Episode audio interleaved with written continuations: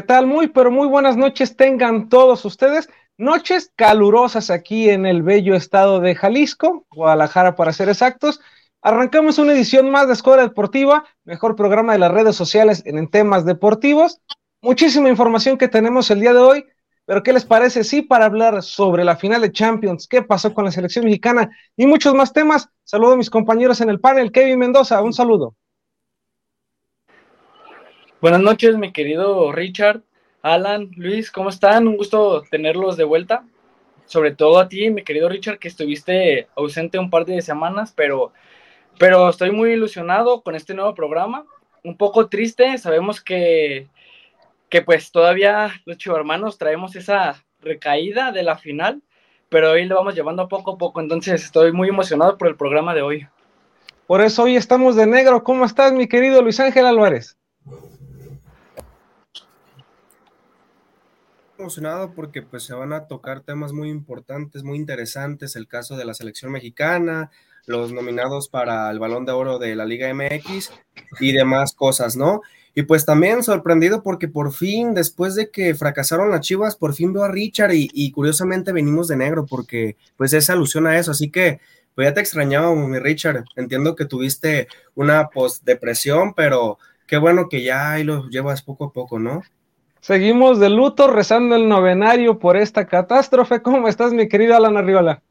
Hola, ¿qué tal a todos? Muy feliz y qué decirles, sorprendido porque, como dicen, el día de hoy ya veníamos de negro porque dijimos, yo creo que Richard ya se murió, Richard después de lo de las chivas, después de que Alexis Vega no llegó al español y de todo el humo que vende en este programa semana tras semana, yo creo que ya se murió, pero increíble, difícil, Aquí está con nosotros Richard, salió de las cenizas tal cual Fénix, renació y está aquí con nosotros, pero qué barbaridad. Y Richard, ay papá, arriba los tigres, Richard. Renacimos, renacimos porque se viene un nuevo torneo, nuevas ilusiones, nuevo todo. ¿Qué les parece si hablando de nuevo, nos vamos rápidamente con las rapiditas de Escuadra Deportiva y regresamos para hablar de la final de la Champions?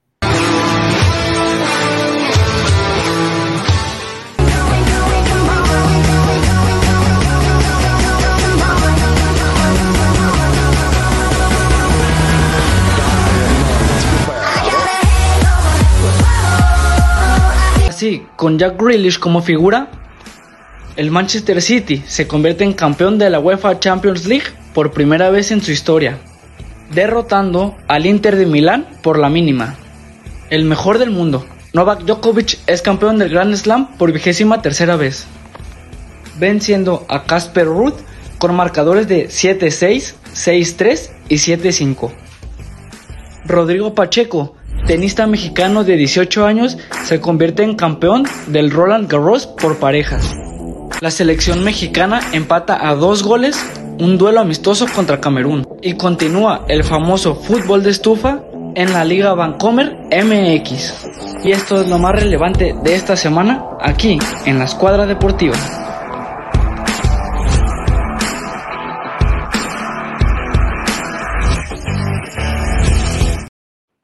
Pues ahí están las rapiditas, señores, muchísima información y qué les parece si entramos de lleno con lo que fue la final de la Champions League. A mi gusto, esa final quedó de ver bastante. Lo más eh, resaltante de esta final para mí es que Lukaku estaba jugando a favor del City todo el partido. y segunda, lo de Kevin De Bruyne que nuevamente se lesiona. Afortunadamente para el City no le cobra factura esta lesión, pero vaya, un partido que creo que de espectacular tuvo poco, ¿no? Sí, mi Richard, totalmente. A ver, hay que empezar a analizar varias cosas. La lesión de Kevin De Bruyne, Kevin De Bruyne, un jugador que ya lo veíamos en partidos pasados, trae, un desgaste físico increíble. Sin embargo, pues es un jugador que no lo puedes quitar, o sea, es titular, es buenísimo en lo que hace, entonces al final le pasa factura y esta lesión. Yo siento que la final estuvo bien, ya sabíamos lo que iba a pasar, hay que ser sinceros, aquellos que pensaban que iba a ganar el Inter, pues la verdad es que se fumaron uno de esos pues bastante, como los que se fuma Richard cuando habla de la Pero es que, mira, hablando de fumar, la estadística habla a favor del Inter. El Inter fue, a lo mejor no en posesión, pero sí en disparos a arco, tuvo 14 remates sobre 7 del City, entonces sí intentó el Inter. Obviamente el Inter termina abriéndose cuando cae el gol de Rodri. Ahí es donde termina abriéndose el Inter. Pero Lukaku jugó a favor del City. Esa es la realidad. Lukaku vino a demostrar que siempre se apaga en finales y que este belga, pues no valió belga, señores. Más bien sí, sí valió belga, ¿no? Porque eh, vimos cómo jugó. Lukaku demuestra cada vez que, que ya no es el Lukaku de antes, un Lukaku lentísimo, que, que de plano, e, esa última acción que tuvo donde se le coloca el balón y, da un cabezazo al portero, entonces tú dices, ¿qué pasó con Lukaku? ¿Qué pasó con ese Lukaku que era rapidísimo, que era ágil, que era determinante en el área? Se acabó y pues al final de cuentas el Inter desaprovechó oportunidades y el City mantuvo con buen juego, siguió intentando y pues al final le resultó, ¿no? Y pues también enhorabuena para Pep Guardiola que ya es el primer técnico que consigue eh, un triplete en dos distintos equipos, ¿no? Entonces es histórico y para mí es el mejor director técnico del mundo. Híjole, híjole, hablar del mejor director técnico del mundo, ahorita vamos a entrar de lleno a ese tema, porque también hay muchísima ahí polémica que se ha tornado después de este título. Pero a ver, Kevin, regresando un poquito al Inter, ¿qué pasa con Lautaro Martínez? Lautaro después de la Copa del Mundo, que sí, Argentina es campeón, Lautaro viene a menos y está desapareciendo. Tuvo también una acción ahí donde tiene la pelota frente al arquero y decide disparar un riflazo cuando pudo haber tocado por abajo incluso buscar a Lukaku a ver si esa sí le empujaba, ¿no? Claro, pues yo creo que mucho tiene que ver el juego de Lautaro con la posición del Inter, porque bueno, creo que muchos, si no es que todos, estábamos de acuerdo en que el City pues era el mejor club y que creíamos que no fácil, pero que sí iba a, a ganar por diferencia de uno o dos goles, lo cual pues fue totalmente diferente. Ya lo escuchamos con Richard, el Inter tuvo mejores estadísticas, creo que compitió hasta donde pudo porque pues la mejor defensa, que pues es de las mejores defensas de Italia, entonces funcionó medio tiempo y poquito más, y pues después del gol, sí, cayó y pues prácticamente desde, desde ahí, pues ya no fue el mismo Inter que tenía esa consistencia, que otra cosa hubiera sido si hubieran marcado primero. Y bien mencionas esa jugada que pudo haber cambiado el partido, porque Inter estaba defendiéndose bastante bien. El Manchester City con la ofensiva que tiene no lograba hacerle daño, no lograba penetrar la defensa. Entonces fue un juego pues bien planteado por parte de los técnicos y que fue una genialidad de Rodri y un error del Inter que tuvo que ser para abrir el marcador. Pero creo que sí, Lautaro viene pues de más a menos. Jugó bien algunos partidos con Argentina, pues ya en la final, recordemos, no tuvo muchos minutos, pero cuando el Inter jugó las semifinales contra Milán, pues fue prácticamente la figura, metió creo que dos o tres goles en, esa llave, y pues en la final tuvo el gol con el que iba a avanzar el Inter, que bueno, otra cosa hubiera sido, pero creo que sí, no está en su mejor momento, y pues enhorabuena a Pep Guardiola, que sí es debatible si es el mejor técnico del mundo, pero pues bueno, creo que ya depende de la opinión de cada quien. Ahora, ahora que hablamos de eso, mi querido Alan, Tú eres amante obviamente de Guardiola porque traer la camiseta del Barça siempre bien puesta, pero Guardiola ya está a la par o por encima de lo que ha sido Sir Alex Ferguson. Ah, mira, Richard, justo lo hablábamos eh, el día de hoy y podemos llegar a decir que Pep Guardiola actualmente es el mejor entrenador del mundo, hay que decirlo, pero todavía le faltan títulos para alcanzar a Sir Alex Ferguson. pero bueno, es que también hay que meternos un poquito en la historia. Alex Ferguson dirigió al Manchester United durante muchísimos años y también por lo cual eso le sucedió. Sin embargo, yo siento que en el fútbol, es que son muchas cosas muy diferentes, porque al final cuando empezó la era del fútbol moderno, eh, que es la que más nos ha tocado a nosotros, Ferguson ya no funcionó. Su idea de juego ya no era la que, la que era, ¿sabes? Entonces, en cuestión de Pep Guardiola, lo que ha sido destacable es que en todos los equipos en los que ha estado, de alguna u otra forma ha, salido victorioso y ha sabido implementar un estilo de juego y una forma, una estructura dentro del equipo que es bastante marcada y que ha estado con muchísimas estrellas y al final ha sabido cómo manejarlas. Porque, a ver, si nos vamos a la parte del Barcelona, supo cómo dirigir a Messi. Si nos vamos a la parte del Bayern Múnich, supo cómo dirigir a Lewandowski. Y si nos vamos a la parte del City, ha sabido dirigir a estrellas como el Kun Agüero o inclusive en este momento Haaland, que son jugadores que en algún momento se les puede ir los pies del suelo y aún así su estructura deportiva siempre es colectiva, aunque las individualidades terminan sacando más a flote los equipos, al final la estructura de Guardiola siempre ha sido muy colectiva y ha sido un entrenador que siempre ha sabido adaptarse a lo que le pasa. Por ejemplo, esta temporada se quedó sin Joao Félix y en esa lateral izquierda pues no hay quien la supliera al 100% como lo hacía este, Joao Félix, Joao Cancelo, perdón, y inventó, entre comillas, porque pues ya en el fútbol todo está inventado, esta posición de mediocentro que al mismo tiempo es central, que hizo con John Stones, y al final fue adaptarse con lo que tenía, y al final eso le ha surgido buenísimo, porque para los otros equipos era como, ah, caray, de, de la nada ya tenían otro mediocampista más. Entonces, yo siento que hay que poner a analizar muchísimas cosas porque siento que las ideas de Alex Ferguson en la actualidad ya no funcionarían tanto por la manera en cómo se desenvuelve el fútbol moderno. Oye Luis, entrenador, yo más bien comparo esta etapa de Guardiola con la de Ancelotti, más allá que la de Ferguson. Pero mira, a ver, a ver Luis, tú desmiénteme, tú hablas ahorita también de que Guardiola es el mejor, pero ¿no crees que también en la era de Guardiola ha sido una era de suerte, una era, una era de equipos armados, una era de billetes? Porque realmente el equipo que toma, que es el primero, el Barcelona, es un equipo armado por Fran Rijkaard, que venía desde ahí. Ok, él implementó un estilo de juego, pero nunca ha batallado, nunca ha dirigido a un club, pues que, no tenga basta de jugadores, ¿no? Pues mira, o sea, sí tocas eh, puntos muy importantes, pero por eso Pep, eh, en mi opinión, siento que es el mejor director técnico del mundo, porque sabe manejar egos. Porque, a ver, y quiero que ustedes me respondan eso. ¿Por qué el PSG teniendo el tridente que tuvo, porque ya no lo tiene, Neymar, Mbappé y, Messi, no funcionó? ¿Y por qué en el Manchester City teniendo también figuras, sí funcionó y es un equipo muy unido? Pues es el efecto Guardiola. ¿Por qué? Porque él sabe unir grupos, él sabe buscar este, estrategias innovadoras, o sea, no, no son estrategias que ya, todo, ya todos los técnicos utilizan. Él siempre adapta nuevas estrategias a lo que tiene en, el, en la plantilla, ¿no? Entonces, por eso Guardiola es el técnico que es. Y es aquí la gran diferencia, mi querido Richard, que sabe manejar egos, sabe manejar equipos con gran este talento y sobre todo sabe evolucionar el fútbol. Así de Y ahora que consigue el triplete, ustedes, y les dejo la palabra para quien guste, ¿creen que termina la era de Guardiola en el City y que lo va a buscar algún otro club como el Paris Saint Germain? No, sinceramente no. Guardiola tiene un contrato hasta 2025 y dudo que pase, te voy a decir por qué. Guardiola tiene mucho tiempo sintiéndose bastante cómodo dentro del City. Y él mismo lo ha dicho. Él inclusive se ve más allá de dirigir a otro club, el paso siguiente, que en algún momento su carrera lo mencionó, es dirigir una selección. Entonces, a menos de que la selección de España necesite de Guardiola o alguna selección de peso muy grande lo necesite, yo creo que es la única forma por la cual Guardiola saldría del City, porque siento que literal el, equipo se lo han armado como él ha querido.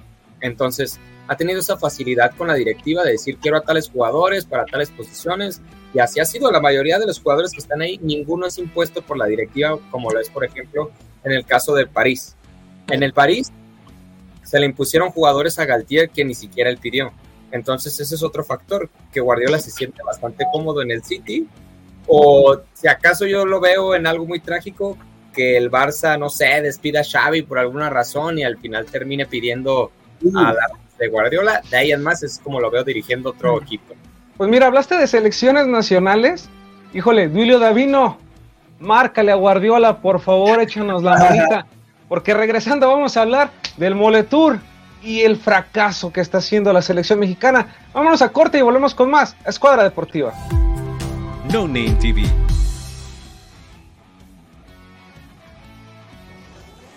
¿Quieres probar algo nuevo y refrescante que te dé una experiencia de sabor única? Ya llegó Aqualight, las deliciosas aguas de frutas 100% naturales sin azúcar, con tres sabores increíbles para elegir, jamaica, limón con chía y fresa. Aqualight es 100% natural, sin aditivos ni conservadores. Puedes disfrutar de una bebida saludable y deliciosa para toda la familia. No esperes más.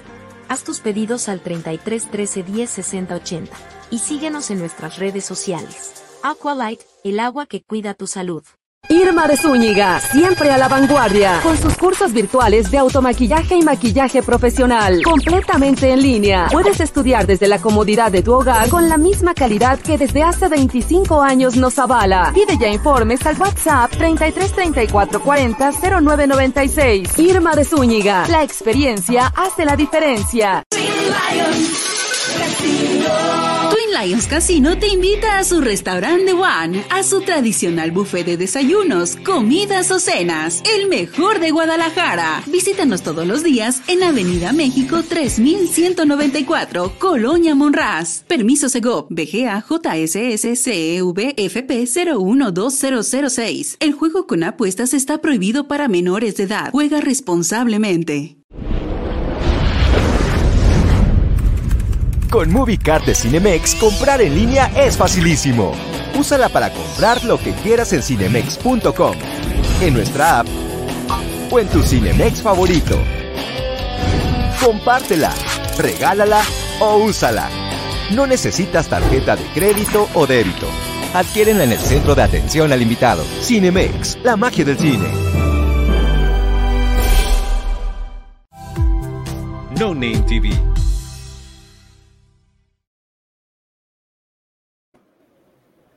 Y volvemos con la escuadra deportiva, tocando un tema bastante polémico que fue el partido de la selección mexicana. Bueno, hablando de los partidos, porque recordemos que hubo dos entre semana, que bueno, algunas personas todavía tienen fe en este tri, que va a haber algo diferente, que Diego Coca le va a dar otra cara, pero hay otros que creemos que va a ser más de lo mismo y que va a ser otro fracaso. Entonces, yo les pregunto, el partido contra Estados Unidos, ¿Qué perspectiva le ven?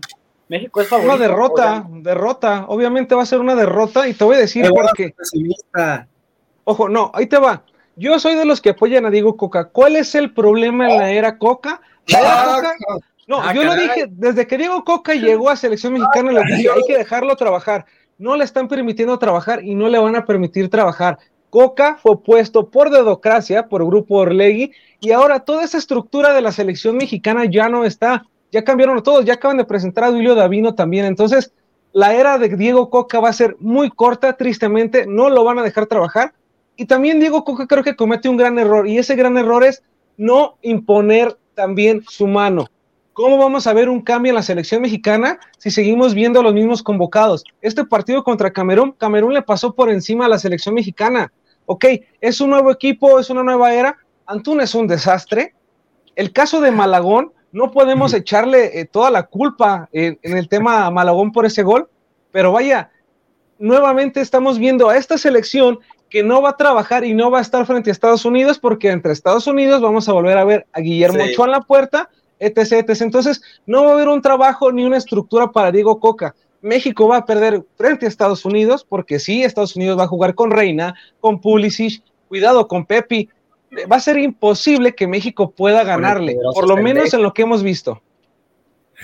Sí, totalmente, Richard. ¿Y sabes cuál es el problema? Que estos partidos, si les podemos llamar de preparación, no han funcionado para nada, solo han funcionado para cumplir con los contratos y con la agenda que tenía la selección. Porque al final no te sirve de nada, no vas a jugar siquiera con la mayoría de jugadores con los que jugaste en estos dos partidos. Y yo siento que es algo que yo decía, en esta era de Coca no se ha permitido ni siquiera ver el estilo en realidad de Diego Coca, porque los equipos en su momento se quejaron a muerte con Juan Carlos Osorio por las rotaciones. Y claro, era porque sí tenía los jugadores y lo rotaba. En este caso es porque en una semana tiene unos jugadores, la otra tiene otros y en el siguiente partido va a jugar con otros. Entonces, yo siento que es un gran problema que no permite ver tan siquiera en realidad cómo está la selección. Y aparte es una selección bastante predecible porque siempre juega por las bandas. Y lo peor de todo, si vas a jugar por las bandas, pon a jugadores que vayan a jugar bien. Pero pones a Antuna, que de cinco veces que llega al fondo, manda cinco centros que no terminan en gol. O la jugada no termina en nada. Entonces yo siento que hay un problema muy fuerte en cuestión de la selección y que hay nombres, sí, que pueden mejorar, pero en realidad es hasta qué punto, porque ni siquiera es un proceso que se siga de los jugadores para es decir, lo que hay. no, no es lo pero no es lo que hay. No es lo que hay, porque, porque está terminando convocando jugadores que son los mismos de siempre y está dejando fuera otros tantos que sí podrían estar. Yo te pregunto, Jorge Sánchez hoy en día es mejor lateral que Kevin Álvarez. Obviamente no, lo es, pero va a jugar porque está impuesto y porque Diego Coca, para salvar su cuello que está prácticamente degollado, va a seguir poniendo a Jorge Sánchez. Entonces, si ya le pusieron a Duilio Davino enfrente, encima a Diego Coca, es porque ya le están buscando un reemplazo. Un reemplazo que esa mesa de directivos va a colocar en la selección, porque quieren a alguien que juegue distinto, alguien que no sea de grupo Orlegui. Esa es la cuestión. Pero es que, Richard, tú dices de Jorge Sánchez, bueno, esa posición es debatible, pero arriba, ¿quién, ¿a quién metes? Ya calaron a todos.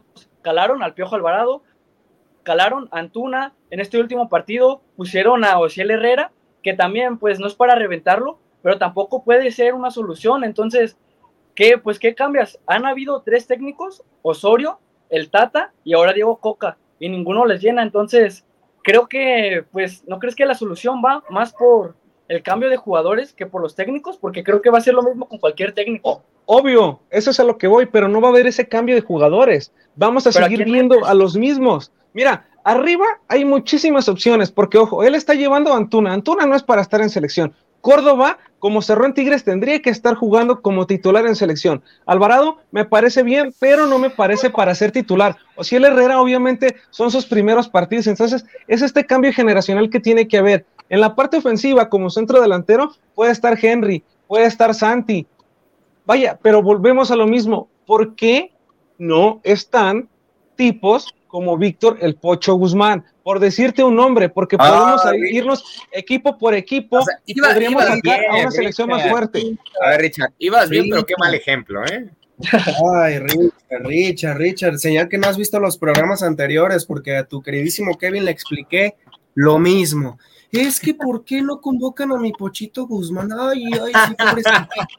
No inventes, Richard, ponte a ver el programa. Yo claramente lo dije el por qué desde que pasó lo de antidoping, obviamente el Pocho Guzmán jamás va a ser convocado. ¿Por qué? Por temas de marcas. ¿Cómo crees que marca como Adidas va a convocar a un jugador que estuvo en antidoping por cocaína? Entonces es, es eh, pues ilógico, ¿no? Aparte de que también cabe destacar que sigue habiendo intervenciones de televisoras, que no voy a decir el nombre, pero todos saben quién es, y que por eso, por marketing, porque vende, pues siguen convocando, por ejemplo, a Raúl Jiménez, que también algo que no estuve de acuerdo con Coca y que se me hizo ridículo, fue que haya dicho que convocó a Jiménez porque quiere salvarlo, quiere otra vez que retome ese nivel con selección. Dije, no, no, esto es un circo porque... Quiere pues, salvar su pellejo.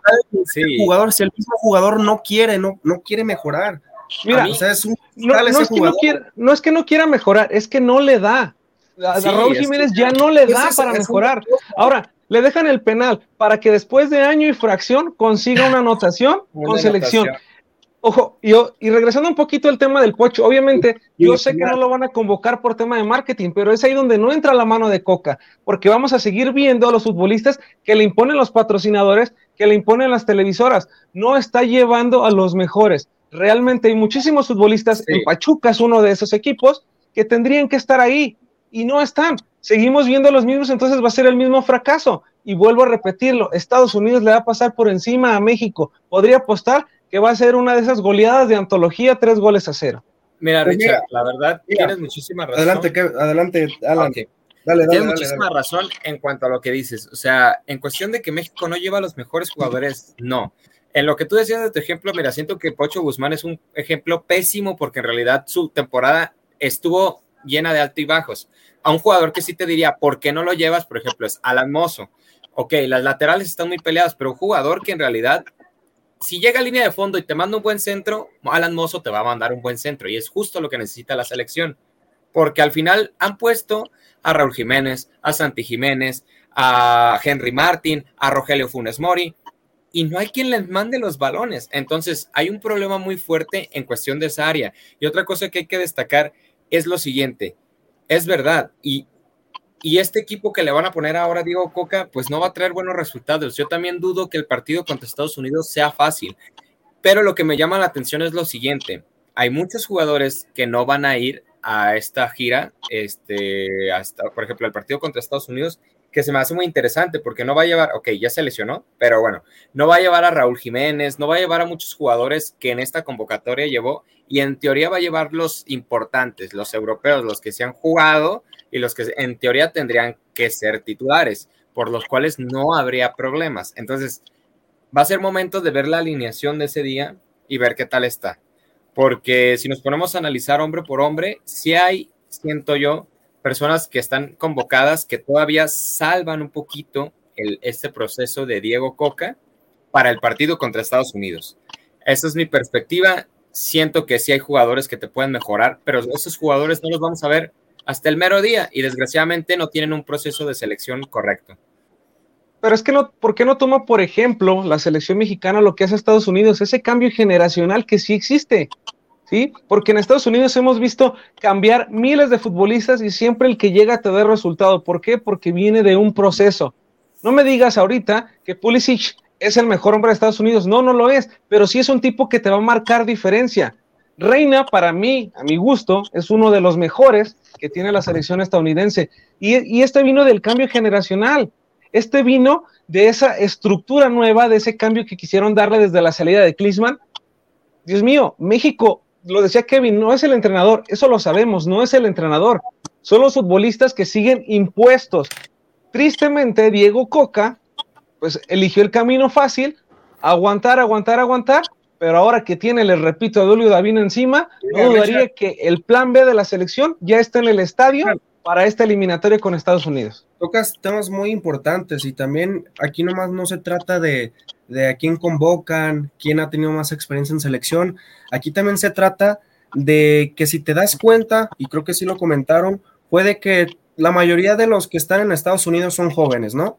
Pero aparte de que son jóvenes, son jugadores que están en las mejores ligas de Europa, ya sea en banca, ya sean de titular. Y aquí, y aquí es lo que voy. Desgraciadamente, el talento mexicano es demasiado inflado. Entonces, eso hace que automáticamente no estén en las mejores ligas del mundo, no haya competencia y cuando vengan aquí en selección, pues no, no dan para más. Y en cambio, en Estados Unidos vienen jugadores que juegan en el Chelsea, en el Bayern, en, eh, en, diferentes equipos también este, de, Holanda, o sea, hay dispersos jugadores en Europa y pues ya en partidos eh, que tienen que ver con su selección se nota ya el gran nivel, ¿no? Entonces, en México está, sigue haciendo las cosas muy mal, tanto en exportación de jugadores como también en cuestión de quién convoca. Y Pero es que Luis, ese, volvemos a lo mismo. Este es un problema que viene procesos atrás con la sub-20, con la sub-18, la sub-16. Es el manejo de los talentos. ¿Por qué? ¿Por qué siempre en México las subs quedan campeones? ¿Por qué tuvieron la medalla de oro? ¿Por qué esta última ganaron la de bronce? Las, las selecciones menores no son el problema el manejo de ellas sí lo son. Llegan a la mayor y ¿por qué no rinden con el mismo nivel? Por, por ejemplo, Alexis Vega y Córdoba, ¿por qué no rindieron como lo hicieron en Londres? Es lo mismo, es que no sé si es un tema de mentalidad. No, Kevin, no vamos a ir a, los Olímpicos. Claro. Desde ahí estamos. vamos a, ir a los Olímpicos. ahí viene el problema. Al salto a dar al, a la selección mayor. Ese es el problema. Porque en selecciones menores México siempre es potencia y en la mayor siempre queda de ver. Pero mira, ya nada más para cerrar, antes de irnos a corte, te voy, a, te voy a decir muy rápido qué es lo que pasa con esos jugadores. No es un tema de ego, no es un tema de no dar el salto, es un tema de promotores. Ese es el problema. Los promotores que controlan el fútbol mexicano. Con esto, vámonos a corte y regresamos con más porque vamos a hablar de los nominados al Balón de Oro y qué está pasando con el fútbol de estufa. ¿Y hay refuerzos o son incorporaciones? Vámonos a corte y volvemos con más. A Escuadra Deportiva. No Name TV.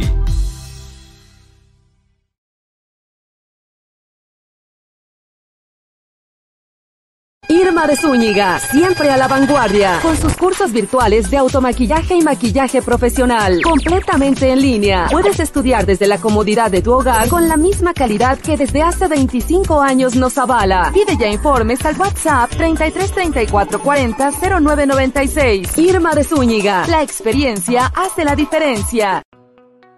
¿Estás buscando una manera de avanzar en tu carrera sin comprometer tu tiempo y presupuesto? El CMS Virtual tiene la solución para ti. CMS ofrece tres licenciaturas de vanguardia, todas diseñadas para equiparte con las habilidades y conocimientos que necesitas para sobresalir en tu campo. Llama al 33 22 82 82 62 para inscribirte hoy, o visita nuestra página web en www.cmsvirtual.mx para obtener más información. Colegio Mundial Superior, la educación de calidad está a un clic de distancia. Con MovieCard de Cinemex, comprar en línea es facilísimo. Úsala para comprar lo que quieras en cinemex.com, en nuestra app o en tu Cinemex favorito. Compártela, regálala o úsala. No necesitas tarjeta de crédito o débito. Adquiérenla en el centro de atención al invitado. Cinemex, la magia del cine. No Name TV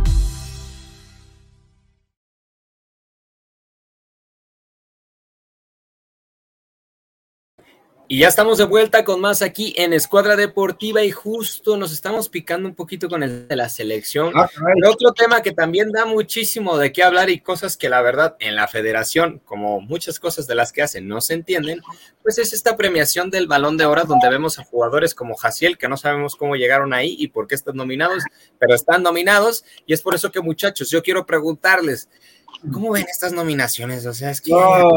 saca de onda cosa, Luis. Eso es un circo. Oye, antes no, este, convocaron a, jugadores que están en banca, no inventes, es ridículo. Bueno, aunque sí lo hicieron, ¿eh? En el caso de, de, Jaciel, por favor, o sea, es ridículo que convoque, que pongan a Jaciel como uno de las relaciones Ojo, es que es ridículo desde que vemos también en el novato a Lara, un tipo que es banca del Ayun. Banca del Ayun. ¿Cómo lo puedes poner? Como, como, vaya, como nominado al novato del año. No puede ser posible. Ojo, y no es por meternos nuevamente con el tema de las chivas, pero lo que hizo el Chiquete Orozco podría estar en esa nominación y no está. Ojo, alguien que para mí sobra y sobra muchísimo también es Gallardo. Gallardo como lateral nominado, híjole. Ahora, Paunovic, con todo respeto, hizo una gran temporada con Chivas, pero tampoco es para que esté nominado como el mejor técnico del año. Recordemos que es una nominación a lo mejor del año. Paunovic tiene seis meses aquí y fracasó porque no ganó el título de liga. Entonces, híjole, creo que todo, todo, toda esta nominación, pues pierde bastante credibilidad. También ver a Guido Pizarro por ese gol que hace en la final, pero lo estás calificando como uno del medio defensivo. Entonces, híjole, no sé ustedes, pero para mí ninguna de estas nominaciones que fueron presentadas por la Liga MX pues corresponde a lo que vimos en este año futbolero, ¿no? Pero Richard, Pero a ver. entonces no sé, no, no sé qué técnico, ¿a quién meterías tú? Porque coincido en que Almada, pues tal vez estaría ahí porque fue el campeón pasado. Y estoy de acuerdo que no puedes meter a Ciboldi porque tiene 10 partidos con Tigres. Yo creo que sí es bien, bien merecido la nominación de Paunovic, porque, bueno, le dio otra cara a un equipo que aspiraba a entrar en séptimo o octavo lugar y jugar el repechaje y poder avanzar por ahí. Metió a ese equipo, lo hizo hacer 33 puntos, lo metió a liguilla directa, jugó la final, tuvo el campeonato por algunos minutos. Yo creo que sí es bien merecida esta nominación. La que no creo que sea. Pero no la, pero, no, la ganó, Kevin. Acuérdate de algo, nadie se acuerda de los perdedores, ¿eh? ¿Cómo no? Es verdad, ¿eh? Bueno, recuerdo, de su Recuerdo a, a, los perdedores de Tigres. no, Kevin, es que a ver, hay que ser sinceros. Inclusive, ¿por qué si Boldi no lo pones? A él le dieron un equipo, o sea, fue el tercer entrenador que llegó a ese equipo y los hizo campeones. O sea, si eso no es para llevarte un balón de oro, entonces no sé qué sea. Porque además tú dices, ah, ok, el equipo de Tigres juega solo. No, no jugaba solo porque pasó por tres entrenadores, y dos de esos no lo estaban haciendo jugar bien, el caso de Coca y el otro, el otro entrenador. El Chema Ruiz, claro. El Chema Ruiz, perdón, sí, el Chema Ruiz. Entonces, llegó Siboldi, ¿qué pasó? Tigres demostró otra cosa totalmente diferente. Entonces, también siento que está bien ahí. Lo de Paunovic al final también está bien, pero es que en ese caso, pues, ¿por qué no también poner al Tan Ortiz? Literal, hizo lo mismo que no, no, es que, no, es que mira, ahí sí, ahí sí le doy el punto, ahí sí le doy el punto a lo que dice Alan. Ok, el Tano no ganó nada, pero Paunovic tampoco. Ojo, y te lo estoy diciendo como un aficionado al Guadalajara. Para mí que pongas al Belko Paunovic en la nominación, pues podría ser cualquiera entonces, porque al final no consiguió ese título que Vaya, si él consigue el título, sin ningún problema, nadie alega nada y nadie reclama porque estarían los dos técnicos campeones.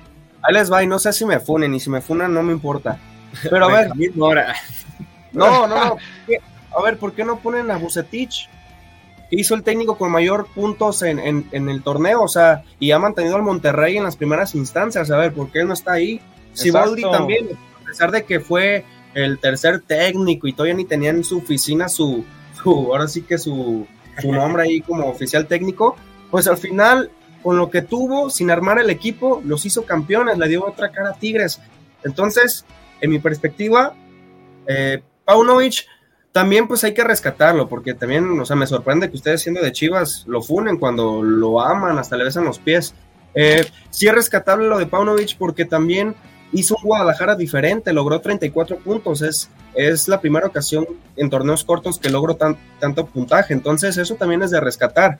Pero ya en cuestión de, constancia, en cuestión de que ha mantenido equipos, Bucetich tiene que estar ahí en ese caso. Si nos basamos en un año, que se supone que estos balones de oro es por un año, no, no tanto por poquitos partidos. Para mí la única llave que, que sí corresponde es tener la delantera Nico Ibáñez contra Henry Martin lo que hizo Ibáñez con Pachuca, vaya, es de otro nivel y ahora es campeón con Tigres. Jugando poco, pero es campeón con Tigres. Y del otro lado, un mexicano que termina siendo campeón de goleo. Entonces, es la única. De ahí en más, creo que todas sobran nombres, faltan nombres. Una grosería ver a Nahuel Guzmán también nominado al mejor portero de la liga. O sea, lo que sí. Es que no sé. Exacto. Así es. Yo lo que siento es que esta, este torneo sin duda alguna fue el torneo lleno de irregularidades, porque no hubo un realidad. Si se fijan y se ponen, por ejemplo, en el tema de los entrenadores, si se ponen a analizar, cada entrenador tuvo su cosita mala. El Tano, con lo que le sucedió al América. Eh, Paunovic, que no hizo que Chivas fuera campeón. Siboldi, que retenía poquitos partidos. Bucetich, que al final hizo una temporada muy buena y a la hora de la hora su equipo no dio la talla grande. Entonces, eh, por ejemplo, eso en el caso de los entrenadores y en el caso de los jugadores es lo mismo. O sea, por ejemplo, aquí tenemos un comentario de Ramón Mendoza que él dice que el mejor entrenador actualmente en México es Siboldi. Pero es lo mismo, es lo que yo les digo. Hay una irregularidad bastante fuerte por parte de toda la liga y esto simplemente demuestra que la Liga MX pues, no es una liga constante, no es una liga que, te permita el crecimiento en realidad de esto y eso es muy preocupante porque ahora vemos estas premiaciones y en realidad es que volteas a ver y dices, ¿quién se lo merece? Más allá de lo que mencionaban, en cuestión de los delanteros, por ejemplo, puedo decir que Henry Martin, pero te pones a analizar las demás posiciones y dices, pues ¿quién? O sea, en, el caso de los porteros, Nahuel Guzmán hizo una muy buena liguilla, pero una temporada malísima. Malagón, Malagón fue titular a, media temporada y lo mismo, ¿no? Entonces, el Guacho Jiménez tuvo sus cosas pero a veces no, unos nombres gravísimos, ¿no? Entonces, pero, es que es ahí, pero es que es ahí donde, donde termina la equivocación, porque si vamos a basarnos de los que tuvieron grandes liguillas, los que tuvieron, eh, los fueron los campeones, pues tendría que haber uno de Pachuca y uno de Tigres en todas las nominaciones. Así tendría que ser si nos basamos a lo logrado, a lo conseguido. Va a ser una, un, vaya, un galardón eh, complicado, un galardón, pues donde el que se lo lleve, pues va a ser el menos malo en la femenil también, para mí llevaron y convocaron, vaya, algunas ternas que no son nada buenas en el tema de la femenil. Eh, Charlín obviamente tendría que llevarse a Lisbedo Valle de calle. Eh, en el tema de, los entrenadores, para mí me quedo con Ángel Villacampa porque lo que hizo con el América, con este América que viene en una nueva estructura, pues sí es más que lo que hizo Milagros Martínez, pero no sé si por ser una liga de, una liga femenil, pues quieran dárselo a Milagros. Entonces va a ser, va a ser para polémica lo que va a ocurrir en esta entrega del Balón de Oro. Pero ¿qué les parece, muchachos, si hablamos un poquito de refuerzos? Y es que hoy... Oh, porque por cierto, de última hora les, les quiero decir algo y que, que ustedes los chivermanos hasta casi van a llorar de la emoción. Pues miren, eh, según fuentes oficiales o ciertos medios, ya están asegurando que Alan Pulido y las Chivas ya han llegado a un acuerdo para que Alan regrese a, a, donde se fue como líder del goleo. Así que, pues, ¿qué opinan? A ver. Mira, yo no se las compro, yo no se las compro lo de Alan Pulido porque si algo le gusta a Chivas es que los futbolistas lleguen gratis. Y para traerse a Alan Pulido, ya llegaron a un acuerdo con el Seattle. Okay. ¿Ya, se le venció el contrato? De dos, ya, sí, no, el contrato se vence en diciembre. Llegaron a un arreglo de 2 millones, más 2 millones como jugador franquicia que se le va a dar a la MLS. ¿Tú crees que Chivas pague 4 millones? No los va a pagar. Por eso, hoy presentó absurdamente a una incorporación y lo anunció con bombo y platillo como refuerzo, pues diciendo, ah, ¿qué creen? Pues eh, Ricardo Marín viene de Celaya y es el nuevo centro delantero. ¿En serio es un refuerzo? Le están viendo la cara a la afición. Puede que funcione o que no funcione, pero ojo, es campeón de goleo en la liga de expansión, ¿eh? Pero Richard, Richard, creo que, creo que yo no lo veo tan mal, porque bueno, viendo lo que tenemos en casa, a Daniel Ríos y Ronaldo Cisneros, creo pero es, del ascenso. A alguien nuevo, es mejor darle la confianza a alguien nuevo que otra vez quemar a los cartuchos, porque sabemos que Daniel Ríos no funciona ni aquí ni en China y Ronaldo Cisneros no da ese, ese salto de calidad. Pero es refuerzo, Marín es refuerzo o es una incorporación, porque son dos cosas diferentes. Sí, primero, Marín, a Marín primero lo contrataron para jugar con el tapatío. De ahí va a depender si da el salto a Chivas o no. Principalmente es un refuerzo para el tapatío. Y ya de ahí va a partir. Si le gusta al técnico Paunovic, pues él, él va a ser el encargado de subir a Ricardo Marín al primer equipo. Pero mira, yo he visto jugadores que llegan con cartel de incorporaciones y han dado mejores frutos que los propios fichajes bomba. Recordemos a Loso González, que en Chivas, que todos lo reventaban a su llegada y terminó siendo titular indiscutible y uno de los mejores de Chivas. Entonces, creo que yo me, voy más por hombres y no por nombres. Así que yo ah. no lo reviento antes que juegue. Pues, te voy a decir una cosa, Kevin. En este caso, Ricardo Marín llega procedente del Celaya, sí, pero ahí te van estos datos curiosos. Tuvo 10 anotaciones en 17 partidos en la Liga Expansión, lo cual te habla de que, ok, es un buen número, sin embargo, son 17 partidos, no solo 10. Entonces, hablamos de una temporada regular. Otra cosa, tiene 25 años e hizo 10 goles en la Liga de Expansión. O sea, también eso te habla de que el nivel que maneja no es, ¿sabes? No, no es Vega. O sea, por ponerte un ejemplo, no va a ser Vega 2.0 iba a ser el Alan Pulido goleador, iba a ser Henry Martin. Entonces hay que ser realistas, es una incorporación. Y por el otro lado, también, sí, hay que ponernos a analizar lo siguiente. No solo fue la única incorporación que hizo Chivas, porque ahora resulta que son las Chivas españolas de, de qué? Con su las Chivas de Nueva Galicia, mi Alan. Oscar Wally, otra incorporación, ¿eh? Así es. ah, espérame, ya para acabar con Ricardo Marín, dato curioso, él es canterano del América. No, ah, bueno. o sea, oye, Alan, de última está ahí forzosamente. La no sería el primer jugador que esté en un equipo de fuerza. Sí, ya sé, Luis. Las chivas están acostumbradas a agarrar canteranos de sus acérrimos rivales. Ahí está el, pollo briseño, el Calderón. O sea, ah, ya, ya, se les olvidó que Bravo lo salvó del descenso. Es un factor. con Ah, este brother. Oh, es lo mismo, son, unas, son unas Volviendo, al rato hablamos del pasado, yo creo que ya es momento de vivir el presente. Hablando del presente, también llega esta nueva incorporación Oscar Wiley, procedente del fútbol español, de la segunda división también, del Club Deportivo El Lugo, y que también es, pues que viene a ofrecerte, o sea, a mí me impresiona que venga a sentar al Guacho Jiménez, digo, tan difícil no hay que ser, digo, ya si eres el Guacho y eres titular en un equipo, es impresionante. Pero, a ver, Richard, ¿tú cómo lo ves? ¿En realidad piensas que esto viene a aportar a tu equipo? No, obviamente también es una burla para la afición traer un arquero de la segunda división de España, tipo de 27 años que no ha hecho realmente nada en su carrera, y que la gente diga, es que no has visto los videos, ¿cuáles videos? ¿Qué quieres verle? Híjole, yo no le veo honestamente nada. Hablaremos ya más adelante del América. Híjole, porque también el América es otro circo igual que el rebaño, ¿eh? A ver, quiere dirigir técnico. Por favor, ya nadie quiere entrenar al América. Ahí está el Brujito Morales, se está postulando, quién sabe. no, y pues también está Álvaro Morales también, si quieren. No, muchachos, pues miren, ¿qué les parece si nos vamos a otro corte y ahorita volvemos, va? Va. no Name TV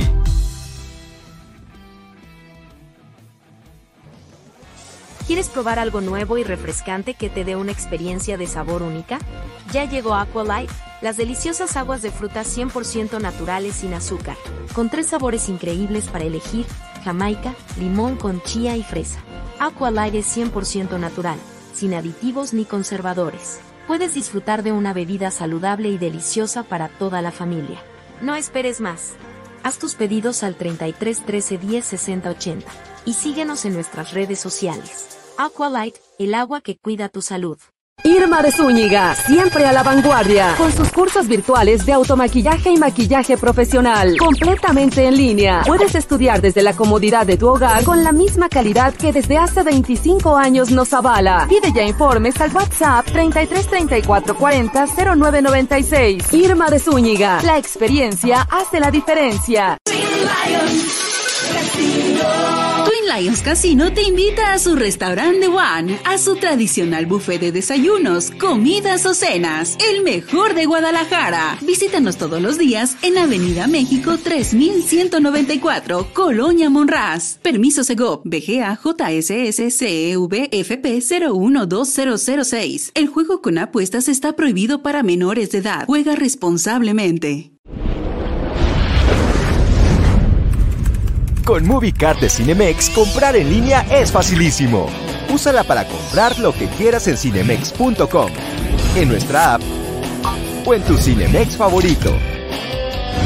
Compártela, regálala o úsala. No necesitas tarjeta de crédito o débito. Adquiérenla en el centro de atención al invitado. Cinemex, la magia del cine. No Name TV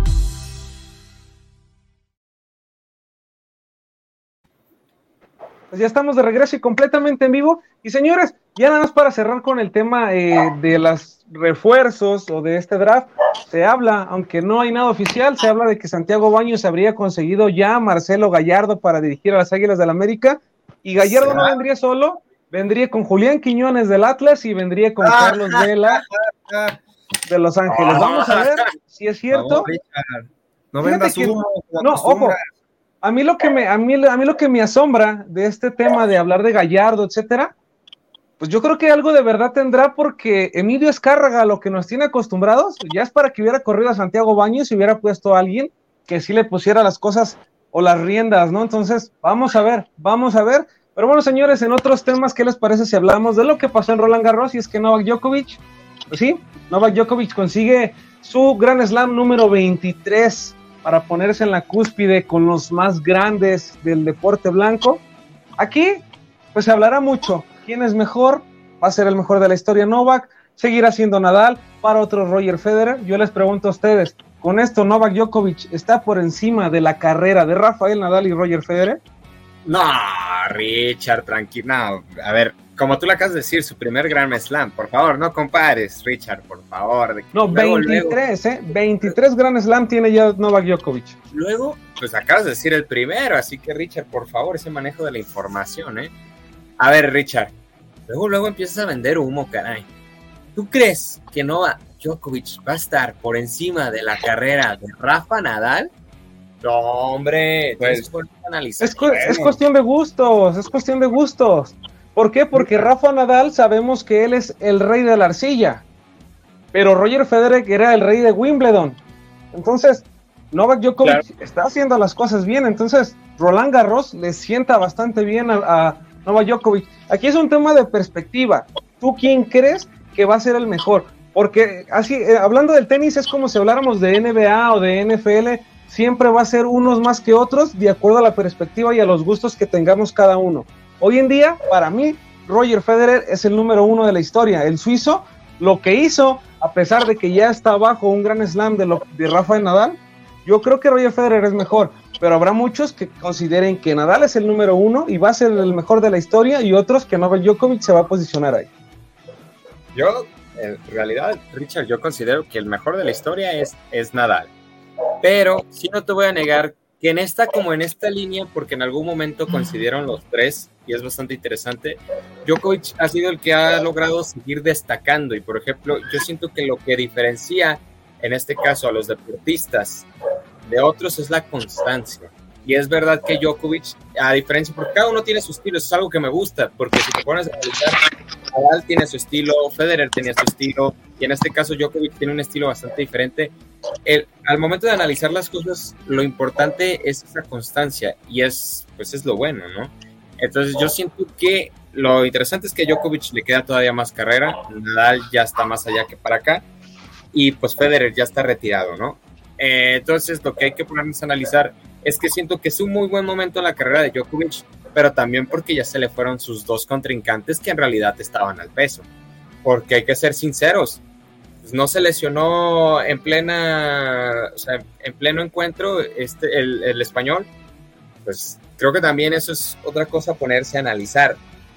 Eh, esas son las cosas que yo pongo en perspectiva. Pero sí hay que ser sinceros en que Djokovic en este momento, podemos decirlo, está en su prime. Tiene un facto y está en su prime, muchachos. está en su prime. Sin embargo, si quieres ponerte a analizar que quieres el mejor de la historia, déjate de tonterías, Richard. Y Nadal es el mejor de la historia. Casi me equivoco y digo Nadal, pero no, es Nadal, mi queridísimo a, este, tenista con tics, que siempre es una gozada verlo jugar, ver cómo se rasca la nariz y demás cosas, que por ahí que mejor no les cuento, pero, pero es emocionante, ¿no? Todos ustedes, ¿cómo lo ven? Sí, es que es cuestión de, te digo, es cuestión de gustos. Para mí lo que hace Nadal en la arcilla, pocos, pocos se le pueden comparar, pero sí también lo que hace Roger, lo que hace Novak, Andrea Sagas y más atrás. Entonces, vaya, la historia del tenis también es una historia bastante eh, extensa para poder hablar sobre quién es el número uno y quién no. Pero hay un mexicano, hay un mexicano y Kevin hablaba de él eh, en las rapiditas, mexicano que oh sorpresa, no pasaba desde 1992 que un mexicano ganara un torneo oficial de tenis o un Grand Slam, ¿no? Y ese es el número uno rankeado en las categorías juveniles de tenis. Entonces, pues creo que tiene bastante futuro, un futuro prometedor.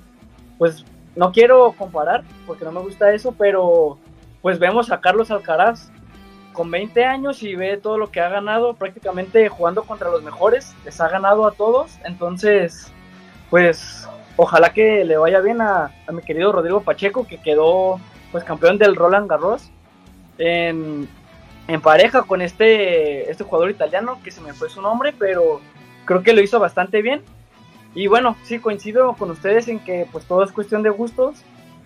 Hoy en día Djokovic ya pues es el más ganador por encima de Nadal y Federer, pero yo considero que, bueno, yo tengo a los tres en, en el podio. No puedo decir que uno es mejor que otro.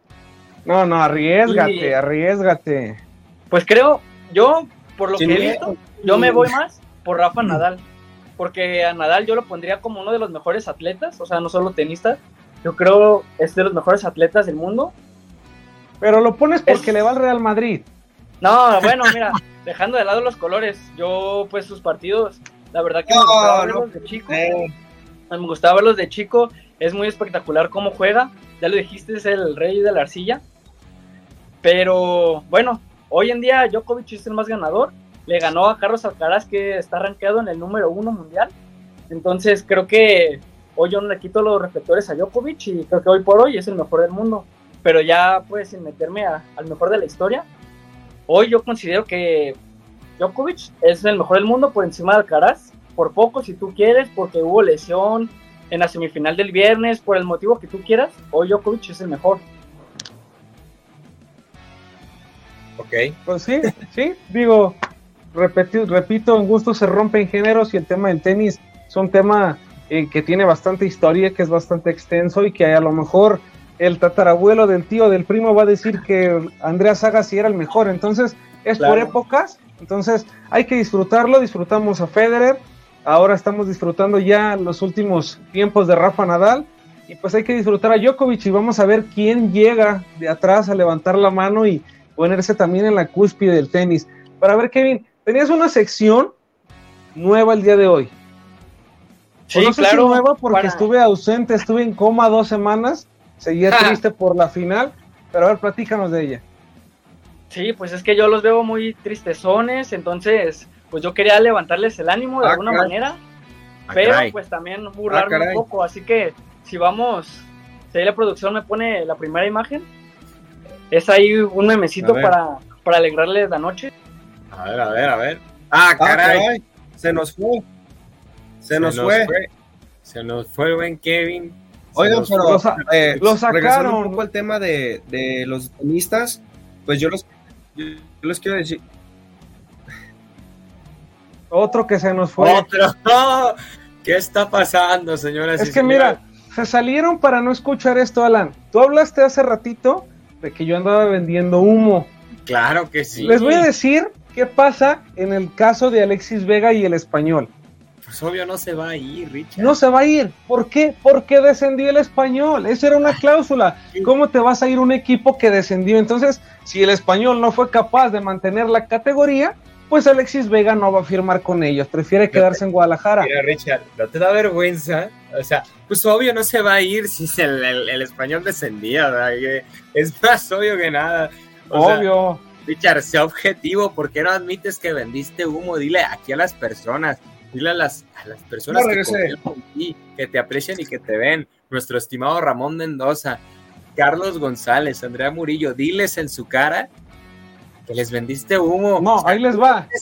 la fuente que me dio la información de Alexis Vega al español, obviamente todos sabemos que no te vas a ir del uno de los equipos más importantes de la Liga MX a jugar a la segunda división. Si el español hubiera mantenido la categoría, Alexis Vega hubiese firmado con los periquitos. Ya, a ver, mi Richard, ya, este, mucho humo. Entonces, siguiendo el tema con Alexis Vega y las Chivas, ¿qué te parece si vamos proyectando los memes que nos preparó mi queridísimo Kevin, que pues se nos fue, pero bueno, hay que darle con esto. Nos murió de la risa. Dice, solicita pintores para repintar 50 camiones para el día de mañana. Info, inbox. ¿Qué fue, Richard? Ríete, Richard, ríete un ratito. No, no me causa absolutamente nada de risa, pero pues bueno, ¿no? A ver, vámonos con, vámonos con, otro meme ahora del ídolo de, de Alan.